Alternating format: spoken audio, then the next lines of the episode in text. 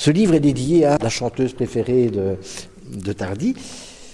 Et vous y avez participé avec cette chanson, qui est sur un air connu et qui est retravaillée au niveau du texte.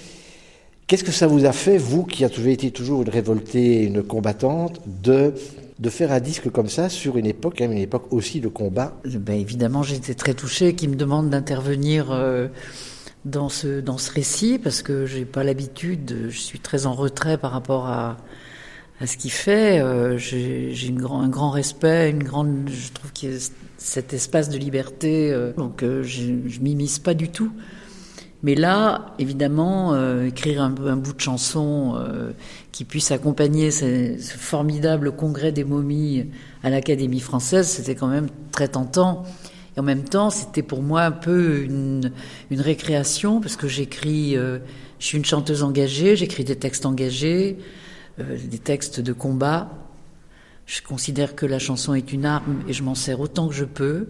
Et là, tout d'un coup, c'était complètement autre chose. C'était, euh, il y a une telle jubilation dans dans le fait que les momies se retrouvent finalement avec une espèce de respectabilité, invitées par les habits verts à se réunir euh, à l'académie. J'avais envie de, de, de, de, décrire ça musicalement.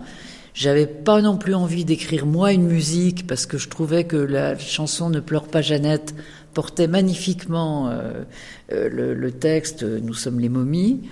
Puis j'ai ajouté le refrain Immortel Adèle, évidemment, parce qu'il fallait bien faire rentrer aussi Adèle à l'académie par le même truchement.